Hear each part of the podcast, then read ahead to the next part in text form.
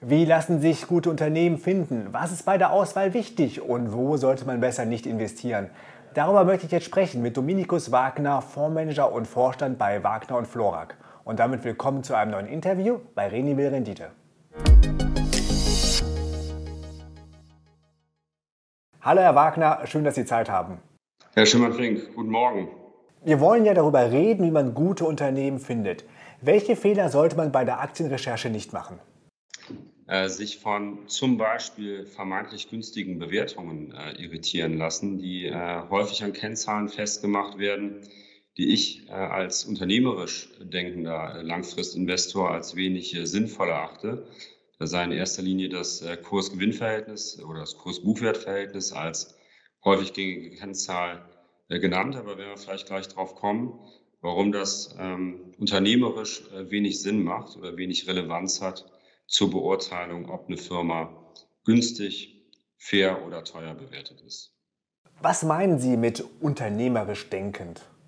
Nun, ähm, das geht mal damit los, dass man ähm, mal definieren sollte, ähm, was will man überhaupt, wenn man in Aktien investiert. Wenn man kurzfristig einen Gewinn erzielen will, man Gewinnmaximierung innerhalb weniger Wochen oder Monate meinetwegen äh, hinbekommen, oder versteht man sich als langfristiger Miteigentümer an einer Firma. Letzteres äh, gilt äh, für uns und für mich. Ja, ich möchte langfristiger Miteigentümer an einer Firma werden.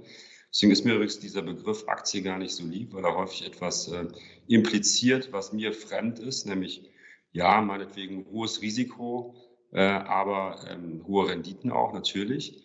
Äh, aber Spekulation, äh, Zocken, das verbinden, glaube ich, ganz viele mit dem Begriff Aktie. Ich sehe es als Beteiligung an einer Firma. Ich will an der Geschäftsentwicklung einer Firma partizipieren. Deswegen geht es gleich, äh, hoffe ich, um äh, Qualität, es geht um Robustheit, es geht um Profitabilität.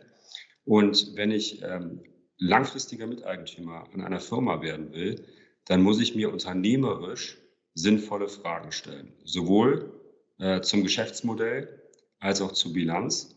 Das heißt, ich gucke aus der Brille eines Unternehmers auf das Geschäftsmodell, auf dessen Stärken und Schwächen, auf dessen Robustheit. Und ich gucke aus der Brille eines Unternehmers auf die Ertragskraft, auf die echte Ertragskraft eines äh, Unternehmens, analysiere nicht nur die Gewinn- und Verlustrechnung, sondern mache eine Gesamtschau der gesamten Bilanz. Und das äh, sollte jeder sorgsame Unternehmer tun. Das heißt, äh, Sie denken mehr wie eine Beteiligungsgesellschaft.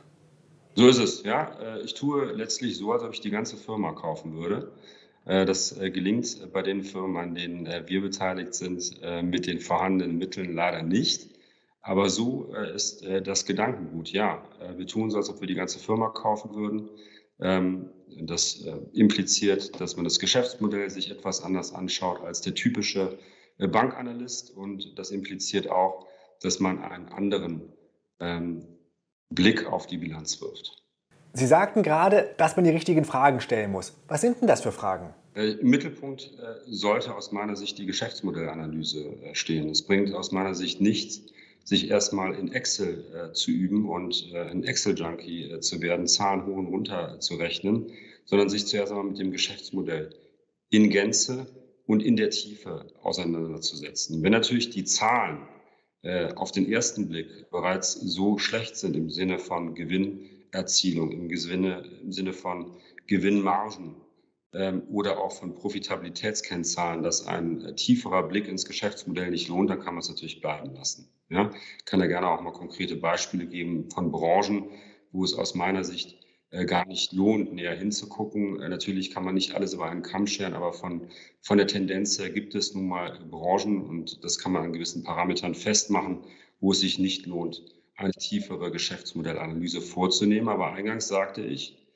äh, im Mittelpunkt sollte die Geschäftsmodellanalyse stehen. Und deswegen geht es ganz klassisch darum, aber gewissenhaft und mit unternehmerischer Sichtweise, beispielsweise Stärken und Schwächen äh, einer Firma überhaupt einmal dezidiert äh, zu erkennen, zu verstehen, zu überlegen, was sind die kritischen Erfolgsfaktoren äh, einer Firma, wo ist das äh, Unternehmen angreifbar? Also wenn wir an Buffetts äh, Burgwahl beispielsweise denken, wie ist es um die stabilen Wettbewerbsvorteile bestellt?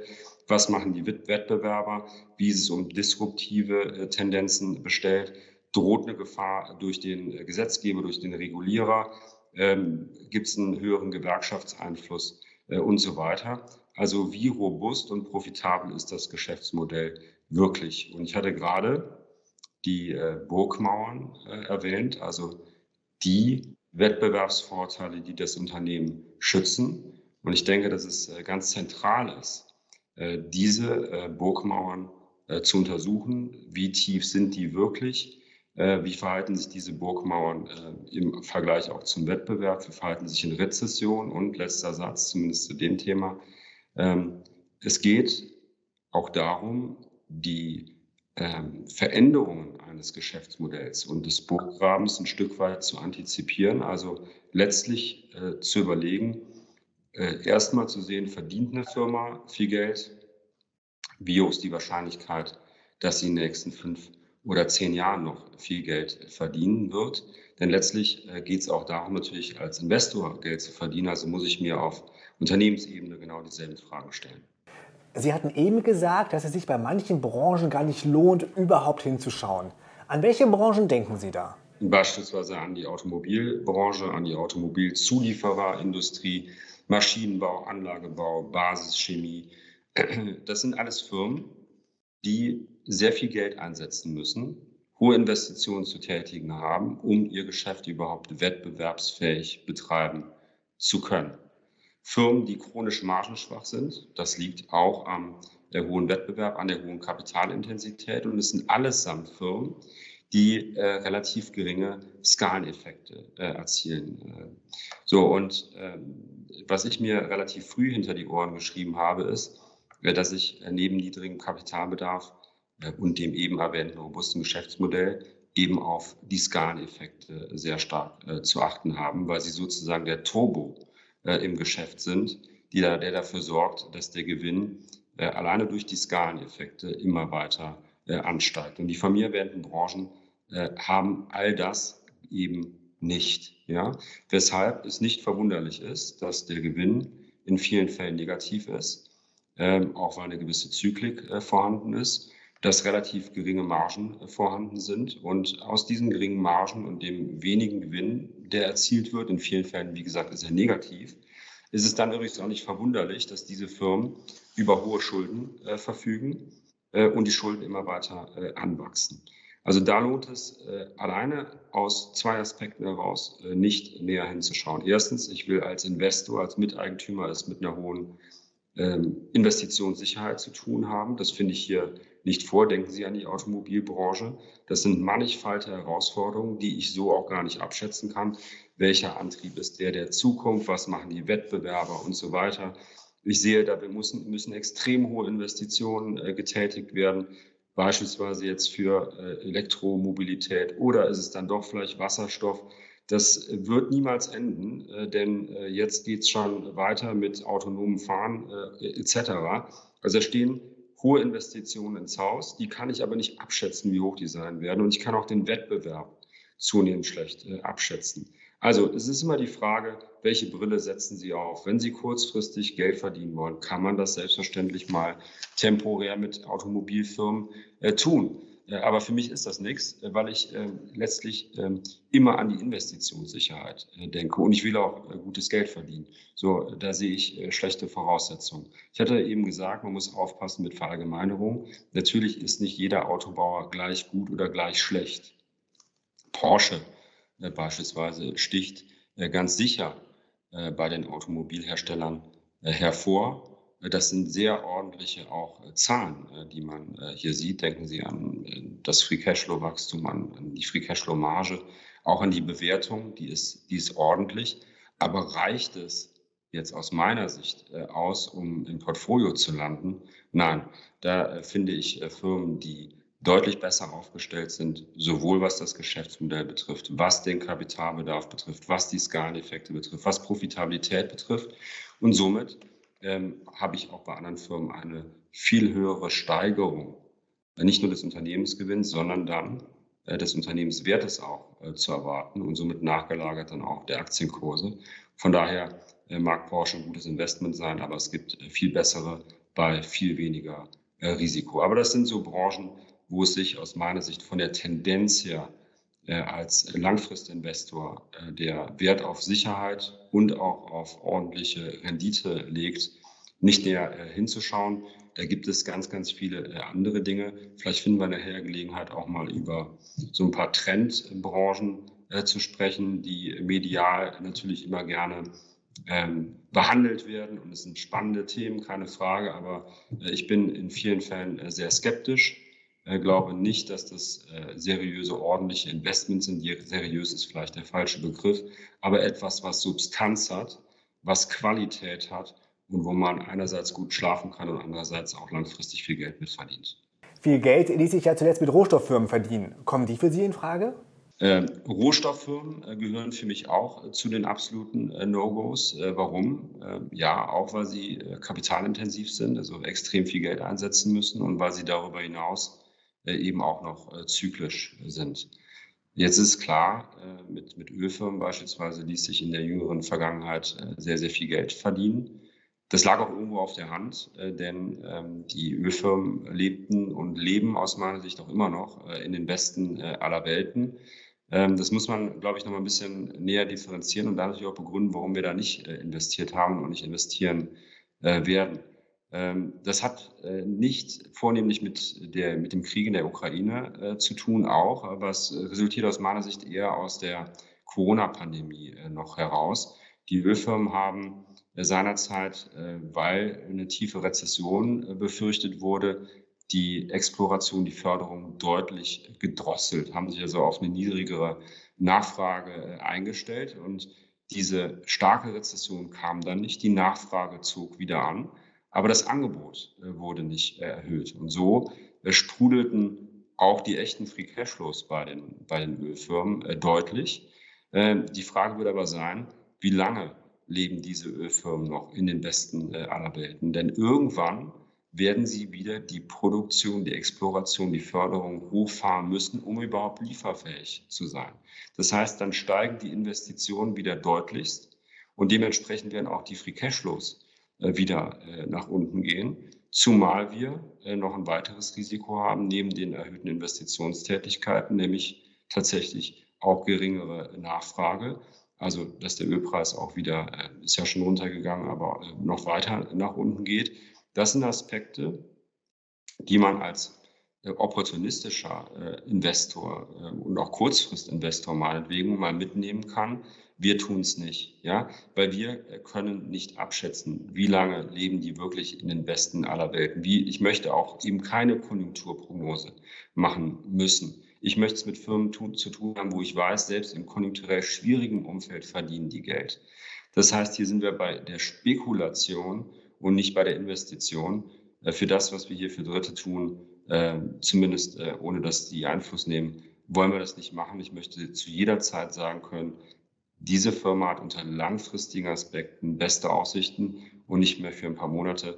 Ich möchte das nicht timen müssen und deswegen lassen wir es bleiben. Was ist denn mit Tech-Werten? Die haben ja zumindest Skaleneffekte. Das müsste Ihnen doch gefallen. So ist es. Ja. Äh, letztlich, wenn wir nochmal auf die Robustheit zurückkommen, geht es darum, es mit Geschäftsmodellen zu tun haben oder mit Firmen zu tun haben, die Dienstleistungen, Güter des täglichen Bedarfs herstellen. Ja, die auch in Krisenzeiten verlässlich nachgefragt werden, am besten in kurzen Abständen, wo sie also Umsätze gut planen können, wo sie die Investitionen gut planen können, wo ein überschaubarer Wettbewerb da ist, Preissetzungsmacht und so weiter, kommen wir vielleicht gleich noch drauf. So, und dann eben die Skaleneffekte. Und übrigens, wenn Sie an die Robustheit äh, denken, äh, sind viele Tech-Firmen und deren Produkte, deren Dienstleistungen aus dem täglichen äh, Bedarf von Milliarden von Menschen, auch Millionen von Unternehmen nicht mehr wegzudenken. Die sind relevant. Und damit meine ich nicht nur Alphabet oder Google mit der Suchmaschine, sondern auch deren Cloud-Services. Oder denken Sie an Microsoft und zwar nicht nur an Windows, sondern auch wiederum an die Cloud. Bei Microsoft ist das Azure. Äh, oder an Apple, äh, an äh, Visa, an Adobe, die für ganz viele Unternehmen inzwischen relevant, systemrelevant sind. Und das sind Firmen, wie Sie richtig sagen, die aufgrund ihres Plattformcharakters Skaleneffekte haben, noch und nöcher. Ja, also man könnte etwas salopp formuliert in, in jedem BWL-Buch sozusagen Skaleneffekte durch Google oder durch Visa vielmehr ersetzen. dann wird klar, was hier für Skaleneffekte vorhanden sind. Und ähm, ich glaube, und das ist bei mir sehr wichtig, man muss sehr sauber differenzieren. Äh, ich erlebe es jetzt immer wieder, mich stört das, aber ich habe mich mit abgefunden, dass äh, äh, alle Tech-Firmen in einem Atemzug äh, genannt werden. Da gibt es höchste Unterschiede hinsichtlich Robustheit.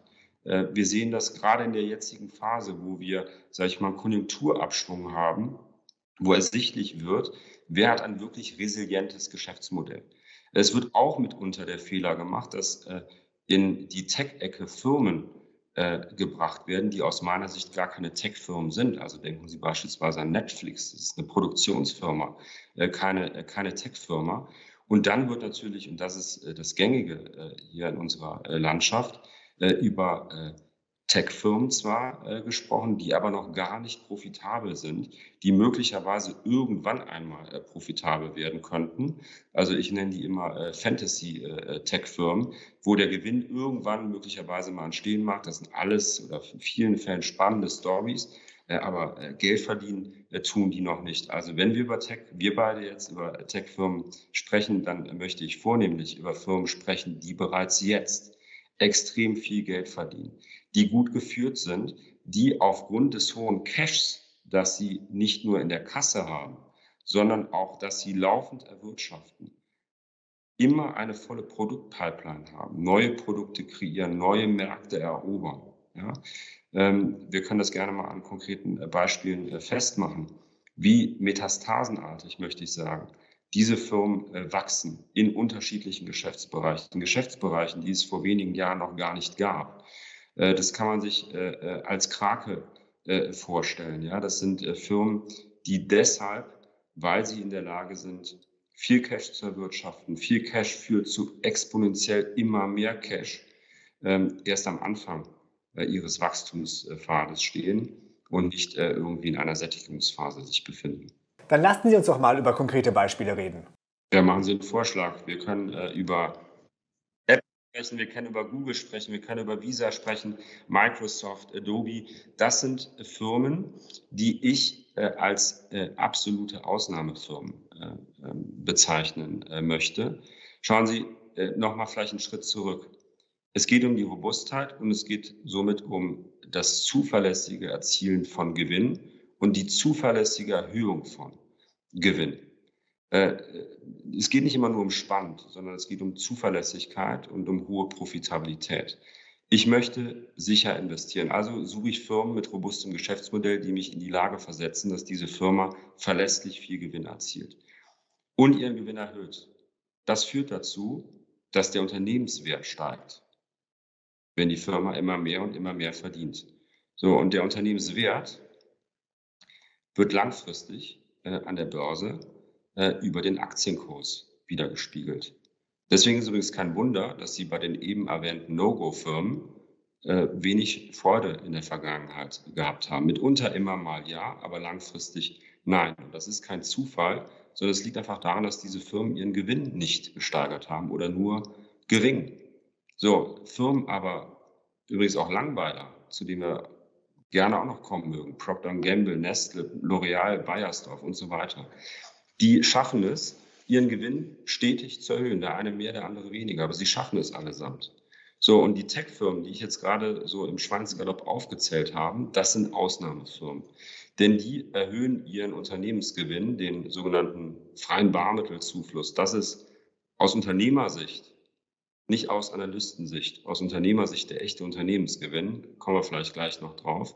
Die erhöhen ihren Unternehmensgewinn sehr stark äh, man kann das als Faustformel mal sagen, sie verdoppeln ihren Unternehmensgewinn alle vier, fünf, sechs Jahre und dementsprechend erhöhen sie auch ihren Unternehmenswert und somit dann auch äh, den Aktienkurs. Und für uns gilt es ja zu beurteilen, äh, warum ist das so und wie ich eben sagte, äh, wie wird das in der Zukunft äh, gelingen. Naja, das haben natürlich auch schon viele andere erkannt, wie stark Microsoft, Apple und Google und so weiter sind. Entsprechend teuer sind die Firmen an der Börse. Und da kann man sich ja schon die Frage stellen, ob sich da der Einstieg noch lohnt. Ja, äh, ich sehe es, äh, möchte es auch herleiten, ganz anders. Äh, eine Google ist nicht hoch bewertet. Ich möchte sagen, sie ist sehr günstig bewertet. Das heißt nicht, dass sie nicht noch günstiger werden könnte, aber wenn Sie mal eine ordentliche, kaufmännisch, unternehmerisch sinnvolle Bewertung des Unternehmens vornehmen, werden Sie zum gleichen Schluss kommen. So, wir tun es nicht über das Kurs-Gewinn-Verhältnis. Ich weiß noch nicht mal, wo das bei Google aktuell liegt. Ja? Ähm, warum schauen wir uns das Kurs-Gewinn-Verhältnis sich an und was gucken wir uns an und dann zu meiner äh, Schlussfolgerung, dass äh, Google günstig ist, äh, zu kommen. So, wir gucken uns das Kurs-Gewinn-Verhältnis aus folgendem Grund nicht an. Ähm, ich mache das äh, kurz und versuche es wenig akademisch äh, zu machen. So, was fließt ins Kurs-Gewinn-Verhältnis ein? Einerseits der Nettogewinn. Das ist aber nicht der wirkliche Unternehmensgewinn. Äh, denn der, der wirkliche Unternehmensgewinn berücksichtigt anders als der Nettogewinn Abschreibungen, Veränderungen des Betriebskapitals und insbesondere Investitionen nicht. Diese Punkte, insbesondere CAPEX, also Investitionen, werden beim sogenannten Free Cashflow, beim freien Barmittelzufluss, aber berücksichtigt. Jetzt reden wir nochmal, Sie hatten als Eingangsfrage, glaube ich, gestellt, äh, zum Thema äh, Bewertung und auch KGV oder was sind so die, die häufigen äh, Fehler, die äh, bei Investitionen getätigt wird. Da hatte ich spontan gesagt, ja, gucken Sie nicht aufs KGV oder das machen viele. Ja? So, nehmen wir denn mal die Autobauer ja, und gucken Sie sich mal an, den in, der, in Teilen der Börsenpresse dann häufig gefeierte hohe Nettogewinn von Daimler äh, und Co. Ja, das ist nur die, Herr Schimmerfink, das ist nur die, die halbe Wahrheit. Denn nach Investitionen, gerade deswegen mag ich keine kapitalintensiven Firmen, die hohen Investitionen sorgen dafür, dass der auf den ersten Blick hohe Nettogewinn nach Investitionen, dass nicht viel übrig bleibt. Dass in vielen Fällen äh, sogar durch die hohen Investitionen äh, der echte Unternehmensgewinn, der freie Barmittelzufluss negativ ist. So, und äh, ich tue mich da gedanklich wirklich, muss ich sagen, mit schwer. Denn wenn Sie, sag ich mal, jeden äh, Gewerbetreibenden, der so ein bisschen kaufmännische, äh, eine kaufmännische Ader hat, den fragen, wie war dein Gewinn im letzten Jahr, der wird Ihnen nie den Nettogewinn nennen, sondern der wird Ihnen immer den Free Cashflow nennen, obwohl er den Begriff vielleicht noch nicht mal gehört hat, weil er Ihnen sagt, was unterm Strich hängen geblieben ist, um damit neue Investitionen zu tätigen. Eine Dividende aus kaufmännischer Sicht, seriöse Dividende, nicht äh, auf Pump finanziert, äh, zahlen zu können, um das Eigenkapital zu stärken, äh, was auch immer, oder neue Unternehmen zu kaufen.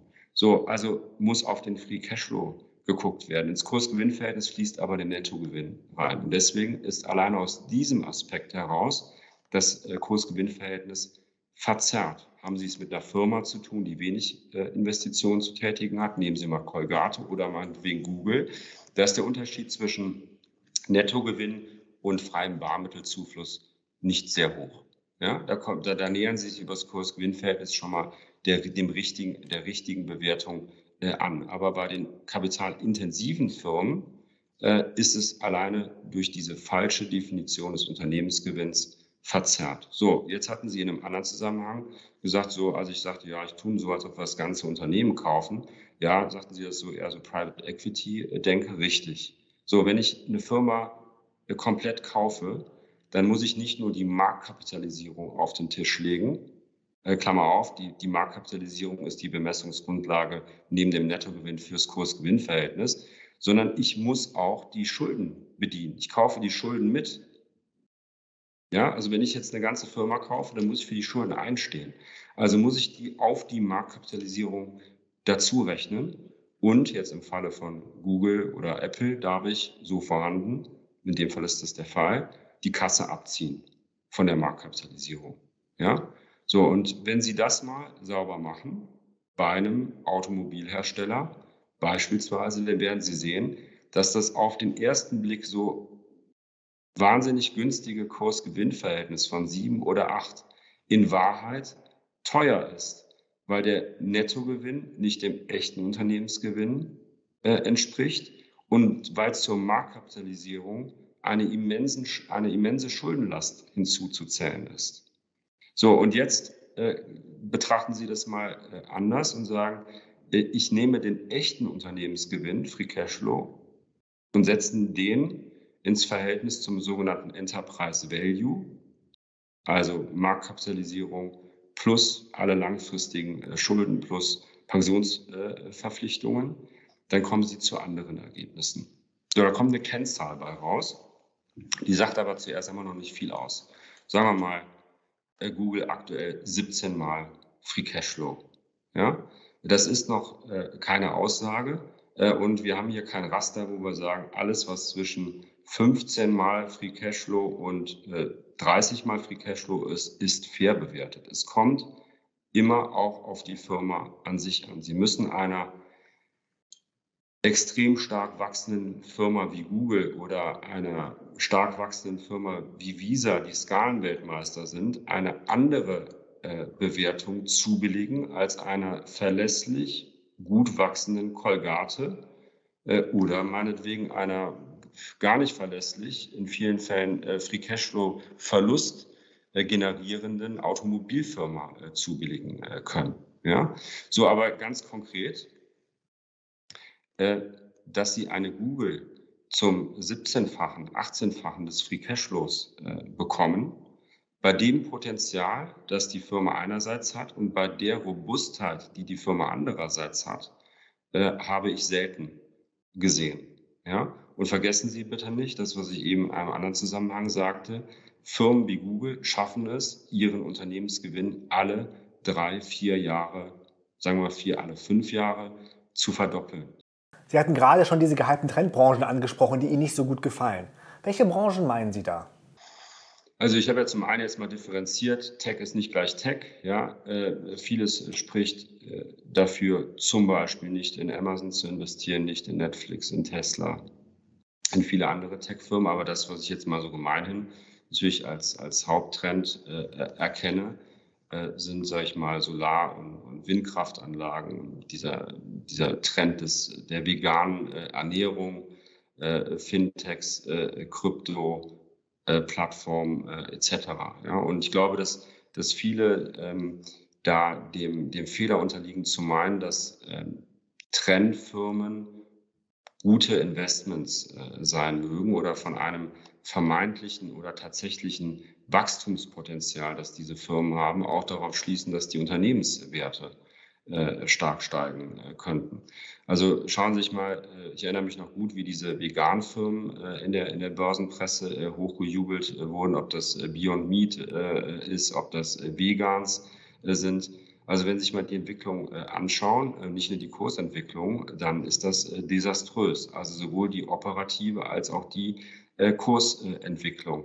Ja, äh, Sie haben es mit Umsatzeinbrüchen äh, zu tun, Sie haben es mit EBIT-Verlustmargen noch und nöcher zu tun. Das finanzielle Polster ist in vielen Fällen aufgebraucht. Und es liegt einfach daran, dass diese Firmen ähm, erstens teurer produzieren als von vielen Analysten geweissagt äh, und dass diese Firmen eben, und deswegen sind die Skaleneffekte äh, so wichtig, ähm, äh, geringe Skaleneffekte erzielen. Ja?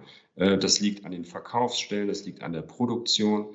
und deswegen sind diese Firmen gegenüber großen, erstklassig geführten Firmen, wie zum Beispiel Nestle, schlichtweg chancenlos. Ja? Ähm, Firmen wie, wie Nestle, die ähm, äh, haben weltweit äh, jegliche Vertriebskanäle, sind in die Lage, ihre neuen Produkte zusätzlich zu ihren bestehenden Produkten äh, dort äh, einzuführen, haben eine ganz andere Marktmacht äh, somit, ganz andere Skaleneffekte als ähm, Vegans oder Beyond Meat. Und deswegen ist es auch nicht verwunderlich, dass dann so eine Vegan-Marke von Nestle, Garden Gourmet ist das hier bei uns in Deutschland, dass sie die gut abgesetzt bekommen und damit dann übrigens auch Geld verdienen. Ja? Das heißt, so Firmen wie, wie Nestle oder, oder andere, die brauchen keine Pioniere äh, bei äh, Trends äh, zu sein. Ja? Entweder kreieren sie selbst eine Marke, die sie dann mit aller Macht in die Vertriebskanäle mit hohen Skaleneffekten einführen können, oder sie kaufen sich einfach eine. Ja? Äh, letztlich sind dann Firmen wie, wie Vegans oder Beyond Meat äh, rein operativ. Ich spiele gar nicht so direkt auf die Kursperformance. Die kommen dann erst im Nachgang äh, an. Äh, chancenlos. Ja, oder denken Sie an die Windkraft- und Solarhersteller. Das sind nun mal Firmen mit hoher Kapitalintensität, geringen Skaleneffekten, ja, einem hohen Wettbewerb, geringen Margen. Deswegen haben diese Firmen auch keine äh, Preissetzungsmacht. Ja, und jetzt kommt mal Gegenwind. Äh, dadurch, dass es Lieferkettenstress gibt, ja, und, die Inputkosten teurer werden und schon sind die direkt richtig negativ, obwohl sie im, im, im Gedankengut der Trendanleger jetzt in der besten aller Welten äh, leben. Ja, aber es kommt einfach nichts äh, bei rum. Und äh, das sieht man dann eben an, am echten Unternehmensgewinn, das sieht man dann an, am Unternehmenswert und dann eben leider auch äh, an den, an den äh, Aktienkursen. Ja? Also das ist ein häufig verbreiteter Irrglaube, dass nachhaltige Trends, die ich gar nicht äh, wegreden will, die sind da. Ja? Ähm, dass nachhaltige Trends und Firmen, die diese Trends besetzen, auch automatisch äh, gute Investments äh, sein. Da sind langweilige Firmen wie Nestle, die dann in diese Bereiche reingehen. Überlegen Sie mal, ich, äh, ähm, was Nestle, womit bringen Sie das äh, in Verbindung? Äh, mit, mit, mit Maggi, mit Wagner äh, Pizza, mit KitKat, mit Nespresso, wo Sie sehr viel Geld verdienen. Äh, so, das andere sind nämlich eher so die Branchen, die laufen auch, also Produkte, die laufen auch gut, Maggi, Wagner, Pizza und was auch immer. Aber äh, Nestle geht in Trends, in nachhaltige Trends konsequent extrem gut rein. Das ist der Kaffeebereich. Das ist das ganze Thema Nahrungsergänzungsmittel, Vitaminprodukte bis hin zu, sag ich mal, Reinsubstanzen, Pure Encapsulations, die hinzugekauft wurden. Das ist das Thema Krankenhausnahrung, ähm, also da tut sich äh, extrem viel und da hat sich viel äh, getan. Ähm, also gute Firmen besetzen nachhaltige Trends äh, und schaffen es dann eben über Marktmacht, über Skaleneffekte, das auch profitabel zu machen. Oder denken Sie an Tierfutter. Ja? Ähm, Nestle ist da mit Marktführer, mit, mit Purina oder wir haben Colgate im Portfolio, die man vornehmlich mit mit ähm, Zahnkosmetik äh, in Verbindung natürlich bringt, die aber auch mit der Firma Hills äh, den äh, Tierfutterbereich äh, sehr erfolgreich besetzt. Also gute Firmen äh, aus dem langweiligen Bereich ähm, sind veränderungswillig äh, und fähig. Auf beides kommt es an und gute Firmen besetzen nachhaltige Trends und machen sie zu Geld. Herr Wagner, vielen Dank. Sehr, sehr gerne.